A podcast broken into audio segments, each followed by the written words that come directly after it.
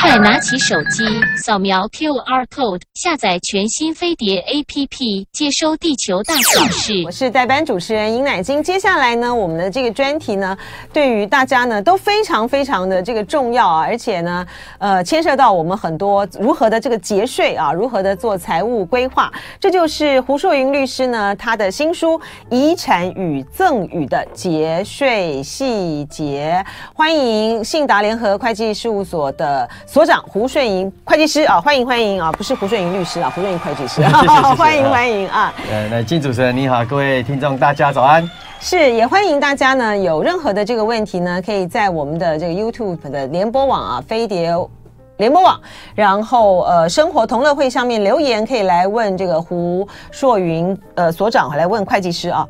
会计师，我先呃请教您，就是说先厘清一个呃观念啊，就是说我们今天呢在讨论就是遗产啊的赠与。和节税的这个细节，但是呢，就是说它不只是在遗产的规划上，在平常的时候呢，其实我们就应该针对我们的这个财务规划来做好一些呃，你有些可以赠与啊，有些可以去买保险，你有些可以做于信托，是，所以这样子的一个概概念，呃，它的前提上面，我们要怎么样去规划我们现在所有拥有的这个资产？OK，嗯，好，非常好，因为有关于这个，不管是生前叫做赠与，走掉就是遗产。遗产，好，那我们一般在做这个整个财务传承这件事情，最大困扰就是说遇到小孩子哈、哦、吵架了，嗯，好，或是自己啊自己在已经把财产都先赠与给小孩子，为了节税嘛，他就先把财产赠与给小孩子，结果就让导致自己这样身上没什么钱，嗯，然后就晚年幸福不保，嗯，因为我们常讲俗话说。久病床前无孝子嘛，所以说我这边很多客户案例就是他们啊，反正为了节税，他就赶快先把那个每年免税赠与额两百四十四万嘛，就赠与赠与赠与，然后他也知道他的财产哎，可能适用遗产税比较高的二十趴啊，因为遗产大概高达一亿以上，嗯，超过部分就要扣二十 percent 的遗产税，嗯，他为了要节税，他就想说我就先赠与，嗯，然后就很多案例就看到是哇，我都赠赠赠赠赠到最后身上已经剩下几千几百万了。不够钱没那么多了，然后小孩再来要钱的时候，发现哎，爸爸妈妈已经没钱了。嗯，好，那这样子 就开始会变成好像不太理你了，冷漠起来了。好，这我很很很常听到这个状况。所以有时候我们在做财富传承的规划的时候，很重要就是第一个就是你一个要依照自己的意识去做财富分配，嗯、第二个就是要兼顾到自己的晚年要幸福。嗯，第三个就是我要公平分配。嗯，好，因为兄弟戏强就是来自于心里不舒服，对不对？嗯。第四个就是要最好是产权完整，嗯，因为大家都希望说我们这个家族到下一代到下下代，大家都能够继续和乐融融，继续能够家庭财富越来越好，好，或是经营的中小企业经营的企业能够开枝散叶，好，不要变差嘛，至少要变好，或是维持嘛，嗯。所以产权完整也很重要，尤其台湾大部分都是不动产。嗯，好，台湾的资产配置里面七成都是不动产，那不动产最容易怎样？小时候下一代有三个，就是各三分之一，在下一代又有两个，又整个土地被六分之一，嗯，六十平变剩下十平，嗯，再一代哎、欸、可能只剩下不到五平，好，越来越小，越来越小，好像我常常看到一个案例是，我有一个客户，他说他在那个某个捷运站附近哦，然后以前是农地，都荒烟蔓草，后来被建商重划。好，变成捷运站，他就整个要把整个都跟整个要盖起来。嗯，好，然后说他这块地哎、欸、不错，都盖起来，但是有一块里面有二十几个共同共用人。嗯，嗯就是他刚刚的状况嘛，就是上一代一直传下来，大家都没有写遗嘱，也没有产权完整的分配，所以全部都是问题就很多。对，嗯，你你，你就像就像钉子户概念嘛，你你到底是跟一个人谈好，还是跟二三十个人谈这个土地的重划跟都更？那个会比较容易，其实就是要跟单纯的一两个讲就好了。嗯，好，这叫产权完整。是，所以这个不过胡说云律师我们一步一步的来跟大家来解释了哈。第一个，好，呃，就说遗产遗产税哈，呃，它有一个一千三百三十万的一个底线，免税额，对对对对对对。然后这个一千三百三十万，就是你超过这个要课税啊。是。然后你在这个一千三百三十万以下啊，就是不用课税。对。那这个呃，一一三三三。一三三啊，一千三百三十三万啊，一三三三 啊，一一千三百三十三万。对。然后这个一千三百三十三万呢，是包括你所有的这个资产哈。是。那其中呢，可能有呃存款啊。对。可能有股票，对，可能有这个房地产，是的，嗯。好，可能好，可能有这三，可能有这三，这一般来讲，可能有这三大类了哈。那可可能还有保险。那我们先，我们先就这三大类来算，因为这个呃存款很清楚嘛，有多少钱就多少钱啊。是。但是它问题会出在这个呃股票，还有这个房地产，它的计算是从什么时候？它的价值是怎么计算？好，我们就分赠与跟遗产的差别哈，就是他用赠与当天，或者就是走掉的遗产的那一天，好，这两个日期。如果是股票的话，如果你是未上市柜股票，啊、呃，如果你是上市柜股票，像台积电这种上市柜股票，就是当日收盘价。哦。例如说，我今天送台积电一张给你，哦、那就是用台积电今天的晚那个下午一点半收盘价。您您是说这个是如果是赠与的话？赠与的话，赠与日。那如果是遗产，那就是我死掉的那一天死亡日的收盘价，哦、嗯，来当做你的课税的价值。嗯。但是如果是未上市贵股票。他就没有收盘价嘛，嗯，他就用要拿公司的财务报表来看，你那家投资的公司，它的财务报表里面的股东权益那个数字，就是把资产减掉负债的那个数字，嗯，然后乘上你的持股比例，嗯，或者是你拥有几只，呃，你有数量多少，去乘上每股的净值，嗯。所以它这个计算其实不是，就是说你要去估算你有没有超过一三三三万，对啊，其实它是一个浮动的哈。是的，是的，是的，是的。就理论上来讲，其实还是提早规划比较好。没错。我们要先进一段广告，广告之后，哎呀，没有没有没有，我们这是到四十分，我我看错这个时间了哈。所以说理论上来讲呢，其实应该是要呃早点规划比较好啊，因为你很可能呢那天呢搞不好你的你所持有的这个股票呢呃大涨。是啊，所以说你就呃一不小心呢，你就超过了一千三百三十三万哈，所以这个是股票的部分。那房地产呢？房地产哈，它一样用刚刚那两个日期，但是它是用土地是用公告限制，嗯，房屋用房屋的标准平均价格，嗯，那这个数字比市价通常都低很多，嗯，好，那以土地台北市来讲，搞不好可能大概就大概占市价的一半，嗯，例如说我有一间一千万市价的房屋。含土地加房屋，那我赠与或是我用遗产的话，它的这个整个课税的那个价值计算，就是用大概五百万。哦，看看大家看地段啊，看你的你的这个房子的真正最后的这个公告限制，因为这政府是每年他自己在颁布的。嗯，哦，这个他们目标是说希望能够让这个公告限值跟。这个市价能够接近，嗯嗯，但实际上其实其实还离很远呢。是在您的这个实物经验上，它还有没有哪一些的这个有价资产，它其实是我们比较容易忽略的，比如说车子啦、珠宝啊，呃，然后呃艺术品啊，这些算不算？这个其实照理说，只要在你名下都算。嗯，所以车子的话，就是用这个。你当时买的价格，他用当时买的价格，扣掉折旧了。当时那个车子是一落地，他就就开始价钱往下，对，当然当然你可以主张说，哦，我这个车子已经五年六年了，而且折旧光了，原原则上通常他也他也不会帮你记记进去了，因为实物上通常一般来讲车子折旧五年嘛，嗯，他顶多用最后的十趴的价值，嗯，或者是说，呃，你用市场上现在的刚才讲二手价格去做估算，除非你那个价格是很高档那种跑车啊。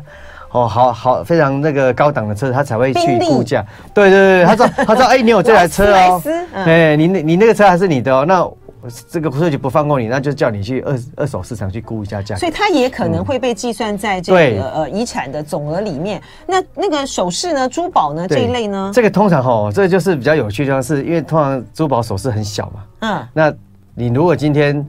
它不是登记类财产，嗯嗯，通常国税局不会知道，对对，那你不主动申报，他也不知道，嗯，大家有东西要很小心，就是那个保管箱，嗯，好，因为现在在银行那个的保管箱，国税局他的做法是说，银行只要知道这个继承人啊，这个被继承人已经走掉了，他不让你去开这个保管箱，嗯，他要叫国税局来会同你，还有呃你那个继承人，还有银行的人跟国税局的税务员三个人来。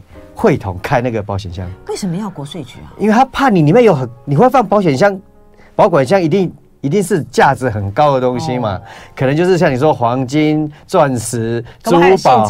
哎，对，有可能一些 一叠一叠的现金，或者是什么？哎，对，或者是很多 很多什么呃债券呐，金币。哎，对 对对对对，搞不好有个虚拟货币的一个药金那个 密钥放在上面，我不晓得哈。啊，里面比特币哇，一比特币一百颗，真的超价值很高哎。嗯。哦，所以说这都有可能哈。那他打开之后，他就会当场看上面有什么东西啊，然后他就会登记。哎，然后这个东西啊，这个像你刚才说有珠宝首饰，嗯，他不晓得价值嘛，嗯，他会叫你说，那你要找这个。第三方来公认的，哎，这个鉴价师来估算说这个价值在多少，然后就就用你算出来的价值去去去计算。哎，会计师，您刚才提到这个呃虚拟货币有道理哎，虚拟货货币的这个部分，它能够课遗产税吗？我跟你讲，依照台湾的规定哦，税法规定是，你只要是境内居住者，也就是你死掉前的两年之内，嗯，在台湾待满一一年，超过一年以上。你全球都要课税啊？那虚拟货币是不是你的财产？其实也是啦，啊，只是抓不到而已啦。嗯，就跟我们很多人把钱汇到国外去，有没有？嗯，在海外买不动产、买股票，或是自己开什么 OBU 公司啊，只是抓不到，或是不好抓而已。嗯，其实依法定规定，那个是要课税的。哦，所以你家说今年那个什么 CFC 啊，对，CLS 啊，慢慢要越来越小心，就是这样。哦，可是但另一个越来越容易抓得到。可是因为你如果在这个虚拟货币的这个交易市场的话，那如果国税局他并不知道你有从事这项投资，那他他怎么他他怎么课得到？对不对？就漏掉嘛，哈，对不对？嗯。那国税局他有五年的核那个课核课期间啊，就是你后来被他你后来被他逮逮到就就多了。还有，如果你重大逃漏税或是漏报，哦，或是没有申报。七年合课期间，嗯，所以我跟他说，你那个密钥如果放保管箱，他就会发现这是这个 USB 是什么？为什么放这里？一定有什么秘密？我要打开看看，是麻烦。所以可能建议那个也许要放在自己家的保险箱比较安全。哦，哎，刚才这个胡硕云呃所长啊，会计师在讲的时候，不知道大家有没有注意到一个很关键的一个地方，就在于是说，呃，不管是。呃，赠与啊，或者是说遗产的这些的呃规划啦，说你要你要提前的，就是赠与的话，他一定要在死亡的两年前完成。建议啦，对不对？对，建议啊，好，你你这概念就是我们一般哈、哦，呃，通常我们遗产是在我名下的才要算我的遗产税嘛，对，对不对？但是有一种状况是，虽然不在你名下，嗯，我也还是要把你抓回来课税，嗯，就是你刚刚讲那个状况，嗯，就是说如果我走掉之前两年之内。我有做赠与的行为，嗯，那还要把你这个赠与的行为加回来课遗产税？为什么？我觉得这个有点不合理。欸、就是说我如果呃，在这个死亡前的两两年啊内，比如说我赠与了一、嗯、呃三百万，欸、好好三百万，因为我就超过那个呃，我们赠与呢一一一个人一个人呢一年呢一年总额哦，嗯，是两百四十四万哈。比如说我赠与了三百万给这个胡硕云会计师哈。都可以嘛，哈，对不对？可以，就是我不我我并不一定是要赠予给我的小孩啊，什么父母啊什么的，不不是限于什么一等亲或这一类的，都可以，就都可以。我今天要送这个三百万给这个山宇也可以哈，对啊，就是，但是你只要超过这个两百四十四万，就三百减到两百四十四，对，然后多出来的部分，我不是已经交了这个赠与税吗？对，为什么还要再拿来回到遗产税来算呢？他他的做法就是哦，他他把你加回去，但是你之前缴的那个。赠与税。会把它扣掉，或者是因为你赠与有把土地的移转缴土地增值税，相关这些税费，它可以让你再扣除。可是我觉得这个不合理啊，对，我也知道不合理，因为他知道大家哈喜欢为了要解遗产税，遗产税可能税率比较高，二十趴。啊，我赠与可能克十趴，他就希望把这两年，你他觉得他就觉得他他其实他预设预预设立场就是他觉得你根本就是在规恶意规划。规避，想要逃漏，嗯，所以把钱都。分产掉、脱产掉，想把你拉回来课。但是我以前缴过税，很他说我很公平啊。嗯，这两年已经快快走了，你还给我这样乱到处乱赠与，就把你抓回来课遗产税的税率。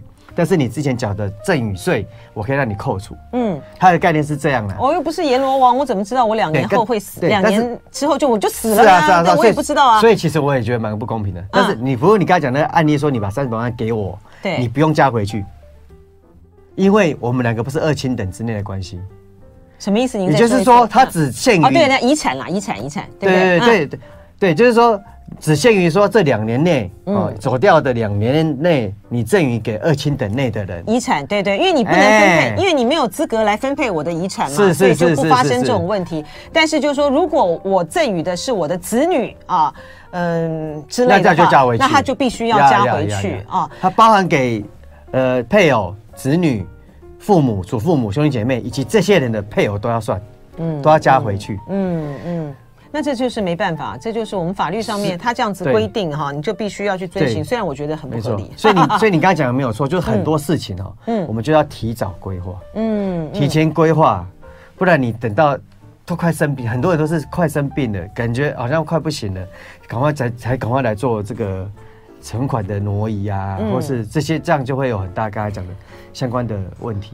不过这这是牵涉到观念的问题了哈。您您在这么多年的这个实务经验上面，您觉得现在呢，大家对于呃尽早规划这个遗产的部分观念是不是比较有有一点，就是比较有点进步了？慢慢进步了。否则的话，其实呃，这又是牵涉到这个当事人嘛哈，就是父母啊，呃，你愿不愿意呃，就是像我们自己啊，我们这是这样，你愿不愿意就是及早的呃，针对你可能有的这个资产，你到后来呃，在遗产产分配上面呢，可能会产生的这样那样的问题，来及早进行规划。有的时候，其实小孩不好意思，也不太好提嘛。是啊，你小孩提这个，你这个爸妈会觉得说你怎样？对对，你是在你是在这个 孝训外的孝顺的钱，对不对？没有错，完全正确。啊，这在为什么在台湾其实的民情大部分还是很保守，嗯，不希望去谈这个很很。很尴尬的这个话题，嗯，好，或像你刚才讲说，会觉得是诅咒，或是说你是不是只要我钱，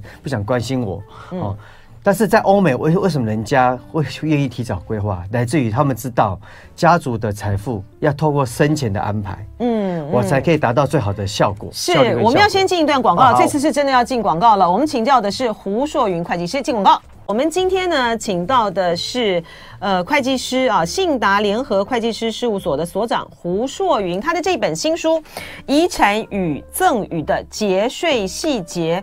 呃，会计师呢，他在他这本书里面其实非常的详尽的，而且又白话的啊，告诉大家呢，呃，在我的这个财产规划、遗产规划、赠与规划上面呢，如何的来保障自己的权益，然后如何的呢，呃，不要就是呃落入啊这个呃这些的。这些规划上面的一些盲点了啊，非常的详尽的来跟大家这个分析啊，所以我们要呃，我们再来请教这个会计师，厘清一些呃很多的这个观念啊。第一个就是说，当然哈，呃，我们刚才有提到就是。有这个遗产税有个一千三百三十三万的这个免税额嘛啊，是。但是呢，因为它牵涉到这个房产啊，还有这个股票的价值这个计算，所以其实你还蛮难掌握的啊。对。所以我就说，呃，有这方面的有这方面的需要的这个朋友，其实应该是及早的来规划啊。嗯，他其实就你你就能够确保，就是说。你比较能够确保你的这个后代，大家会在一个比较比较和乐的一个气氛之下，否则这也是个很大的遗憾嘛。对对，嗯，其实刚才讲那个呃，大家没有习惯说去盘点自己的资产哦，但是其实你站在一个平常理财规划角度，嗯，本来家庭的财务报表、家庭的账务，其实你就要记记录了，嗯，你不用很复杂的记录，像我们专业在记，你就简单的把财产清单自己列一下，然后每年赚多少钱。要付多少钱？你是不是清清楚楚？嗯，那你都已经知道你财产有多少金额，你顺便可以算一下，你如果假设今今年走，我大概会缴多少遗产税嘛？嗯嗯，他就会知道哦，原来哇差异那么大，原来我给下一代的财富因为这样子，我就会被打个好几折掉。嗯嗯，那你是不是就开始要做申请的一些安排？嗯，尤其刚刚提到一个概念，就是如果今天我都完全都不去管这件事情，那就是所有的继承人均分。嗯嗯，那均分那就是大家各自的去拿到所有的财产。那如果大家感情好，那就没话说；如果大家感情不好的话，哎、欸，如果一个不动产里面有好几个小孩子共同共有这个房子，就会遇到很多很多困扰，你就很难要去做任何的管理。嗯，哦，所以嫁出去股票也是一样，嫁出去的女儿也是有权利的嘛？对对对对对对，只要是你的亲生的啦，嗯、或者领养的啊，嗯，经过登记的，这都是可以的。嗯，好，所以呃。我们来举几个案例啊，请这个胡硕云会计师呢来跟大家来讨论一些具体的个案。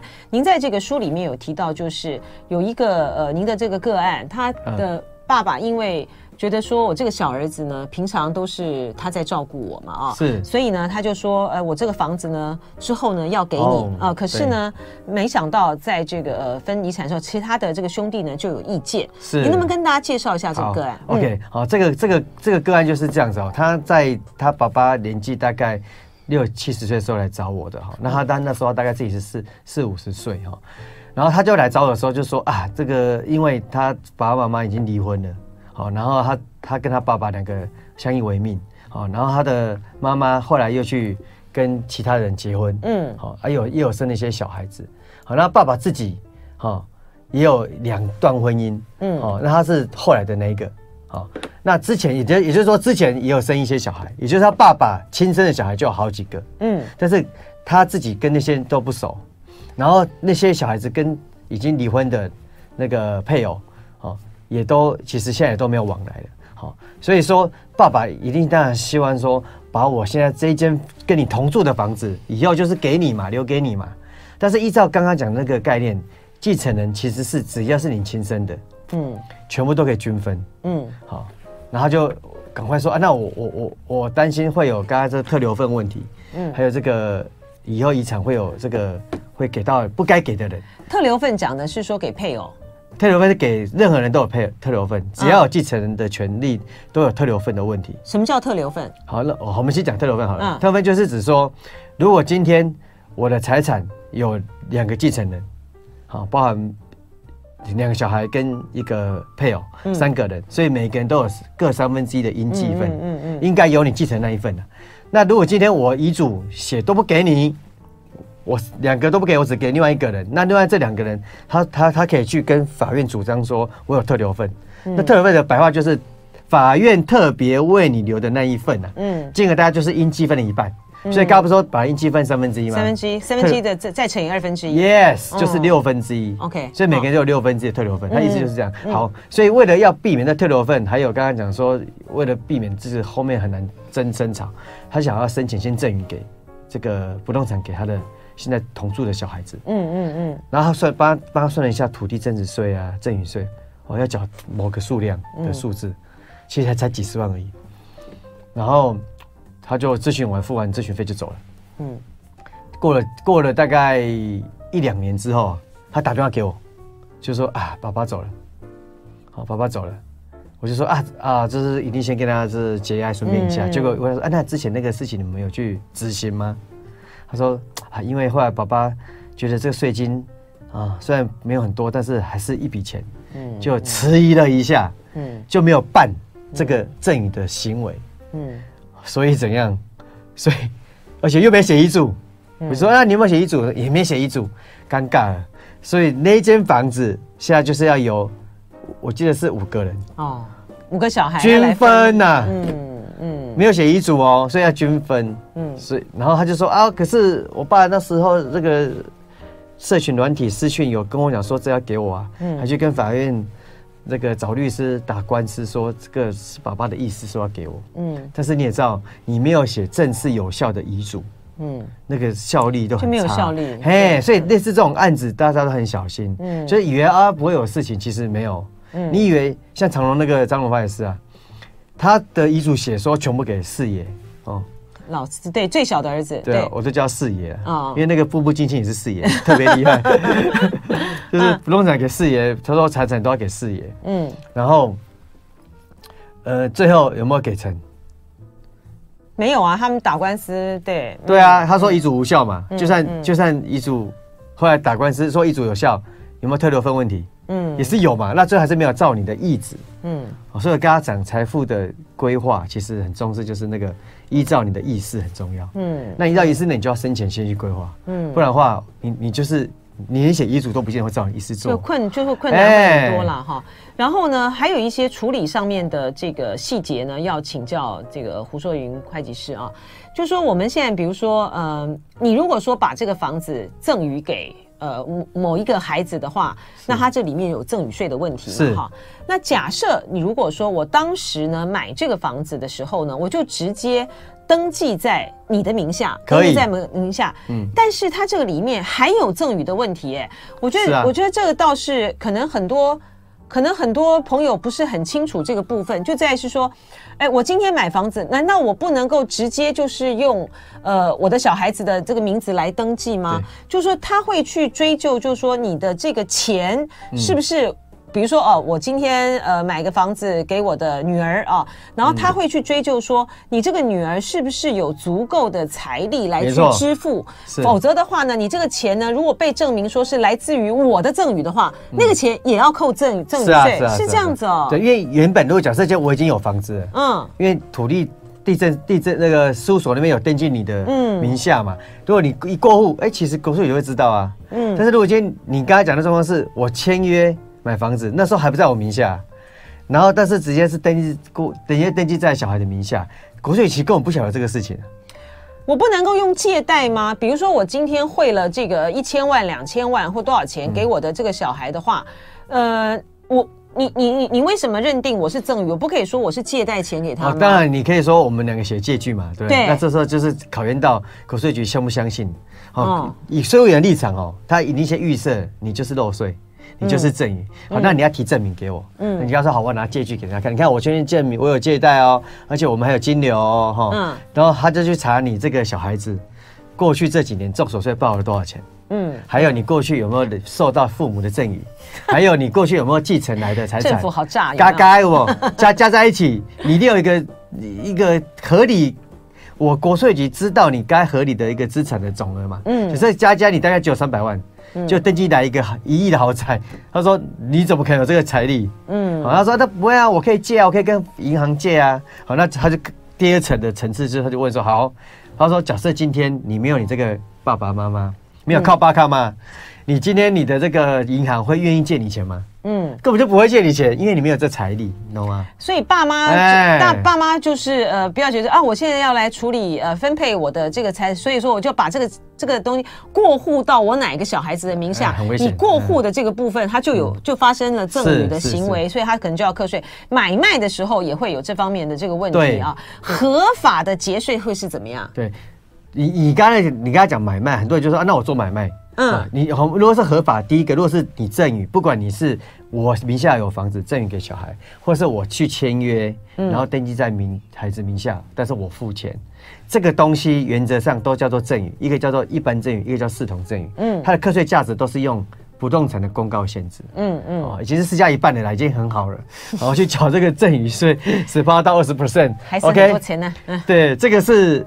一般的最简单的赠与哈，那第二个方式是说，哎，我我们两个做买卖可不可以？可以啊，我给你买啊，OK 啊，好，那你就要要准备好这个金流，好，还有刚才讲那个财力财力证明，好，因为原则上国税局也认为二亲等之内的买卖，他现在都不允许你过户，他说你要你要给我拿到这个这个免税证明书或者是缴清赠与税的证明书，嗯，我才让你去做过户，像连股票哦，股票的登记过户都要。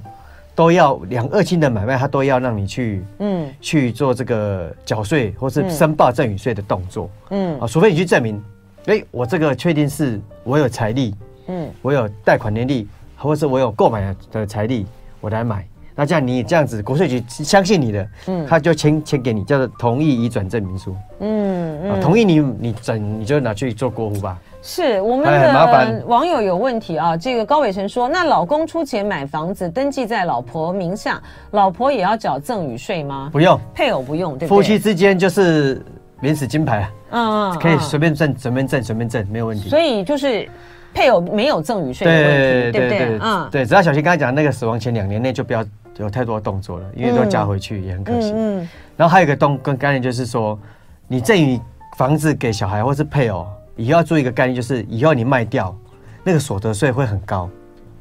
因为假设今天哈，我有一个一一千万的房子，然后当时成本是一千万，嗯，我卖掉本来都不要赚钱，都是一千万好了，嗯，那是不是我不用缴所得税？因为没有赚钱啊。对。但是如果我赠与给你，嗯，你再去卖掉，那假设公告限值是一半五百万。你到时候卖掉一千万的时候，你要用五百万算哦。获利所得五百。对，要用公告限制去算哦，很可怕哦，所以要特别小心。就是哦，通常我建议客户说，你你做这事情不要只想到现在这件事情，嗯，你要想到未来，嗯，future 会不会发生？你的规划是什么？嗯，如果你今天房子是要传承好几代下去，大家都不要给我再去卖掉给外面的人，嗯，那你 OK 啊，你也继承或是你赠与那都没有问题，嗯，但如果今天房子是我可能没有几年我就要拿去重化要卖掉，那你就很小心，那个所得税会暴增。啊，你结了赠与税就亏了所得税，嗯嗯，那如果说我是在这个呃死亡前两年的时候有这个赠与房屋给小孩啊的话。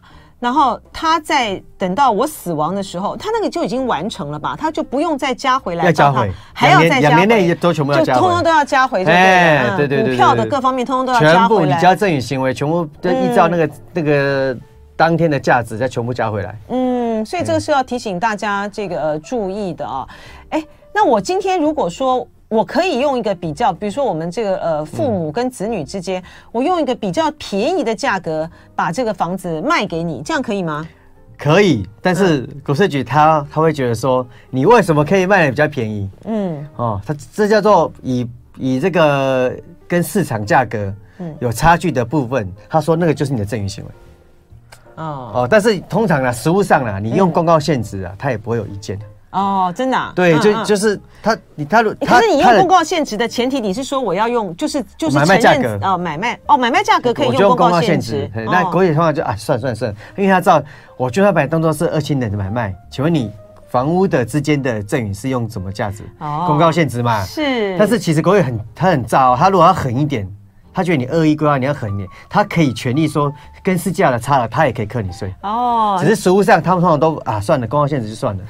啊、您现在听到的呢是信达联合会计师事务所所长胡硕云。我们要进一段广告，马上回来要告诉大家更多的细节。今天呢，非常的高兴啊，我们请到了专家信达联合会计师事务所的所长胡硕云会计师呢，来跟我们谈他的这本新书，是任性出版社。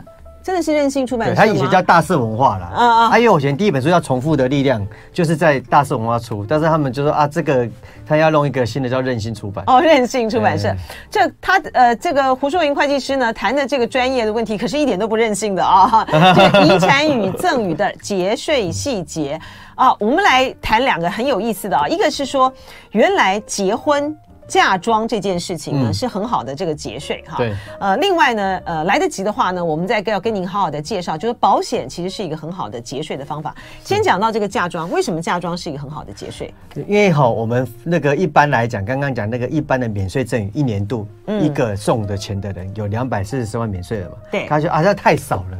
那那那结婚的时候，如果今天你的小孩子结婚，你可以在他结婚的前后六个月。结婚前或结婚后六个月之内，你可以赠予一百万，有一百万的免税额度。嗯嗯嗯，好像就多一个人就多一百万，就变有三百四十四万。男女都有，对不对？都有哦，都有。所以双方父母就有四个人。嗯嗯。所以这对小夫妻如何在结婚的时候，那个左右的时间可以拿到多少财产？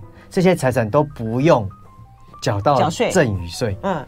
这样子两百四十四加一百就是三百四十四万，这样还是太少啊！嗯、你看现在人家家家都不婚，结婚了也不生小孩子，都养毛小孩，有不？嗯嗯嗯。所以说要怎么激励他们结婚？我常常在很多金融保险业的那个讲课就会讲到这个，台下都是那种白头发的阿公阿妈，或是这个父母年纪比较大，小孩都不结婚。嗯，我讲这个他们很开心。他说哈。你想想看啊，你如果赠予两三四百万，就你知道他们觉得说哈养小孩那么贵，他们还是不想结。嗯，所以激励他们，我说很简单一个方法，你就规规定他们，你们要在圣诞节那个礼拜结婚。为什么你知道吗？嗯，嗯因为刚刚讲了二四四，一年嘛，一年嘛，嗯，好，然后婚嫁赠与一百嘛，嗯，那一百的话，四个人就是四百万的免税额度。对，另外每一个人都有二两百四十四万的一年的免税额度，所以四个人。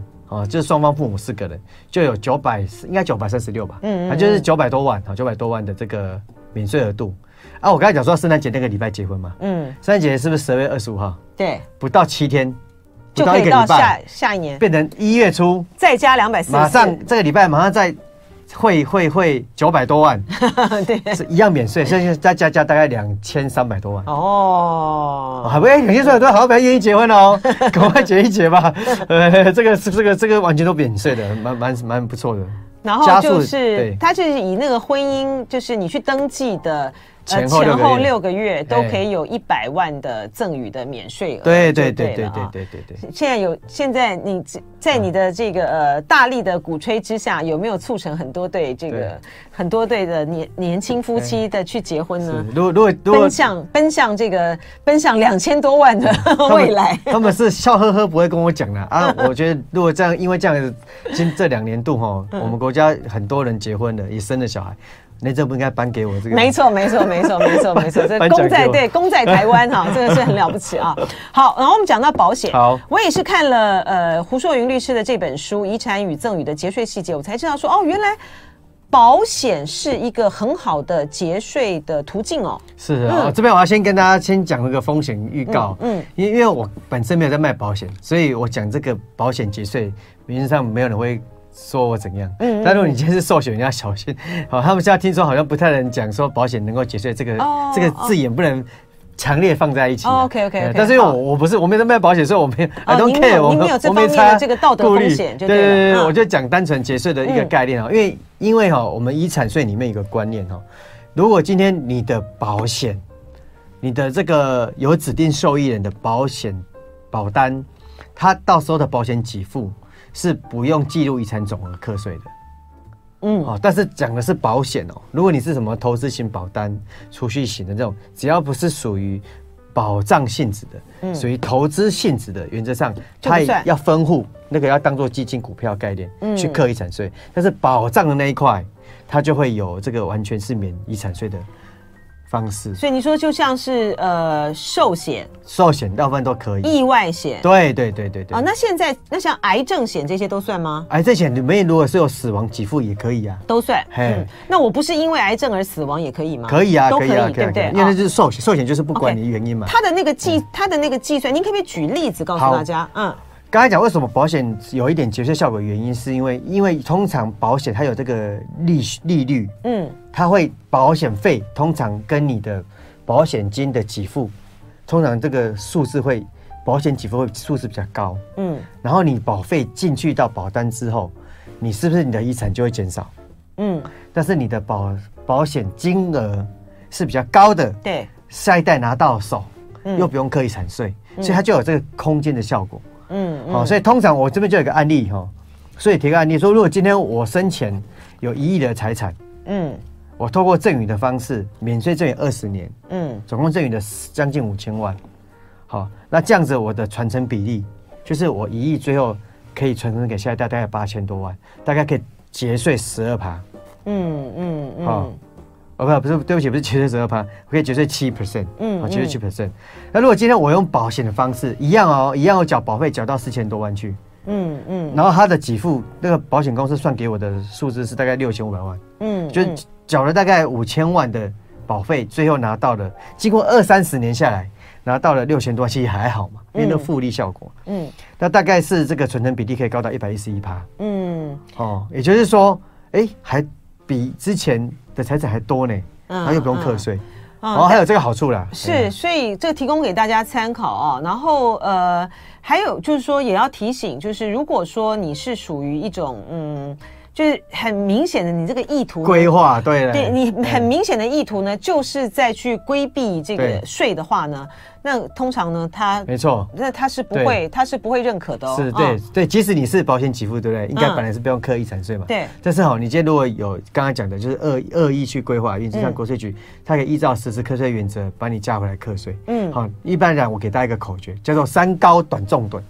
哪三高？嗯，不是高血压、高油脂是那个，是高额保单要小心。嗯，你是高资产人士在买保单，你也要小心。嗯，再就是你如果是这个诶高额保单高资产人士啊，还有这个高额保单，对，还有然后短短重短短就是你买了之后短期内走掉。嗯嗯嗯，重就是你是属于重病重病期间去投保的。嗯。趸就是说你去趸缴，也就是一次性，你本来是十年、二十年平准，每一年要分期缴保费，嗯，你却一次性就把它缴进去，那就是代表你你是觉得哪里有问题才会这样做嘛，嗯，好，如果大家做到三高短重趸，啊，这样的话他就要就要这个注意，但是但是你想想看，如果你今天是高额保单，或者你是高资产人士，我。高资产的是很多中小企业主，他其实是有风险管理的概念。嗯，你是很年轻或很早以前就买了，然后已经缴很多年了，可是你通常就不会找你麻烦。嗯，因为这就是风险规划、理财规划、资产配置。哦，但如果今天你是都都快都快走了，然后才来才来密集投保，那原则上它都有问题。这个在重病的期间。这个保险公司会和你的保单的几率不高嘛？你除非就是两边之间有什么样的勾连嘛？对，对对，所以所以就是一定是你、嗯、你用可能恶势力，或是或是说保险公司觉得这张保单的这个。的获利很高啦，嗯，他就会当然会接受你这个单子啊，但是就要特别小心。是这个呃，为什么他讲了一个其实也很很很可爱哈？他就因为我们刚才讲到说嫁妆可以节税嘛哈，然后你可以呃拿拿到两千多万，好，那也要父母有两千多万啊，是呃的确是如此啊哈，就是说我们呃提出一些的这个案例，然后然后就是那大家可以这个参考，可以来这个灵活的这个运用啊，呃，最后的这个时间是不是这个请这个。这个会计师呢，来告诉我们一些呃原则啊，就是说有哪一些的这个方法可以让你呢提早进行规划，然后呢，呃，它也是一个比较符合你个人的这个财务规划，然后也要避免就是产生就是你今天呢，对你今天呢把这个东西呢就送给 这个小孩了，然后结果你自己的身后反哎生活反而没有得到保障。对对对，嗯，其实我们做很多事情，其实是经过巧妙设计，是有办法。我先节税，我先赠与的，嗯、但是财产还是控制在我的手下，嗯，这是有方法的哦。如果你是给现金，那当然没办法控制，钱就在手上，对不对？如果今天我是给股票，哎，我是有机会这个用一些方法来处理。例如说，我可以开一家公司，然后我用我这个公司股份里有现金，对不对？或是我要我要转让股份或是不动产给你，我用公司的名义把股份转让给你，是不是相当于我把财产转给你了？嗯嗯，但是但是他的公司名下财产都还是在公司名下，所以不是真的在你名下，但是财产已经在你名下了。好，但是有好处是我公司我可以设计成一些特殊的条款，因为现在公司有个叫叫做闭锁性公司，嗯，或者是所谓的这个特别股，我可以设计一些黄金股啊，或是呃有一些复数表决权，就是说投票权，虽然我已经转让了八十趴九十趴的权利给下一代了。但是我虽然只有一点点趴数的股份，我可以设计给自己的股票是那种很特殊的股票，嗯，就是投票权，股东会投票权，我怎么投还是大过你，嗯，那这样子公司的经营权在自己身上，嗯，好，那小孩当然要听你话啊，不然我随时可以把这个董监事换掉，公司的经营可以把它整个卖掉，嗯，哦，等等等，好，所以这个就这是这个方式就是一个特殊设计，嗯，但是我透过信托也可以，嗯，信托把财产先挂在受托人名下。啊，然后过好多年之后，在我某个信托的契约条件之下，你才可以拿到财产。嗯，那这样我可以改信托啊。哦，还有就是压到小孩之后，我有在写遗嘱哦。嗯，哦，如果乖，我就遗嘱给你改掉。嗯，哦，例如说现在新新不跟我跟我吵架，你也不用跟他大小声了，你就遗嘱就这边给他扣十趴就好了。媳妇也没有，媳妇没有资格来那个啊，就是就是儿子啦，就是儿子分到你们家的做法，是吧？对，所有的财产都可以信托吗？这都可以啊，没有没有没有说不行的。那就是说，但是就是说，如果说我今天信托的是房子，我要怎么样保障你一定会来照顾我呢？就是你信托条款也可以写说，我在几岁开始，哦，你要照顾我。例如说，我有去住那个。养老中心，嗯，你要支付我这个养老院的费用，嗯，然后定期要来看我，嗯，不然我这个信托不成立，嗯，你就拿不到。其实是可以下条件的，你更很因为啊，我们这种专业人士哦，他们很会，很多时候会找我当监察人。啊，真的，信托监察人就是信托弄好之后，找我去监督看报表，然后看这个受托人跟受益人有没有歪勾乱七八糟，或者没有履行这个嗯。条约上面所说的。呃，执行方式，那我就可以去监督他这样。这个，这个会不会有很多的这家长觉得说，哎、欸，我把他这个写成这样的话，好像就是我我我太没有感情了。我我我知道意思没有错哈，我们台湾人就是这样子，嗯、就会觉得说，会觉得说，遇他会觉得说，好像我说的话，嗯，或是我们。感觉是没有问题，但是大家也知道，现在离婚率那么高，嗯，嗯，然后兄弟吵架的一堆，新闻看来层出不穷，证实什么，你知道吗？我们不要挑战人性，每个人都每个人都是自私的，你不要想说、嗯、啊，包包扣零，因为我给你看太多血淋的案例了，就跟你去看那些什么八点档那个撒狗血的，我跟你讲看太多。哦，这都是真实的，真实的比那个更可怕。嗯，哦，那所以我们要避免最最好方法，其实就是你要申请先去把它规划好。嗯，其实是这种负责任态度啦。嗯，我们要遗遗留一个好的方式财产，让下一代能够快快乐乐一起牵手。是家族和乐越来越好，就是把丑话先说在前头，对，以确保之后的大家呢，不要这个呃身后呢有这些风波跟这个争吵。非常谢谢胡硕云会计师今天来跟我们分享呢这么详尽的啊遗产与赠与的节税细节，谢谢，不客气，谢谢大家。谢谢。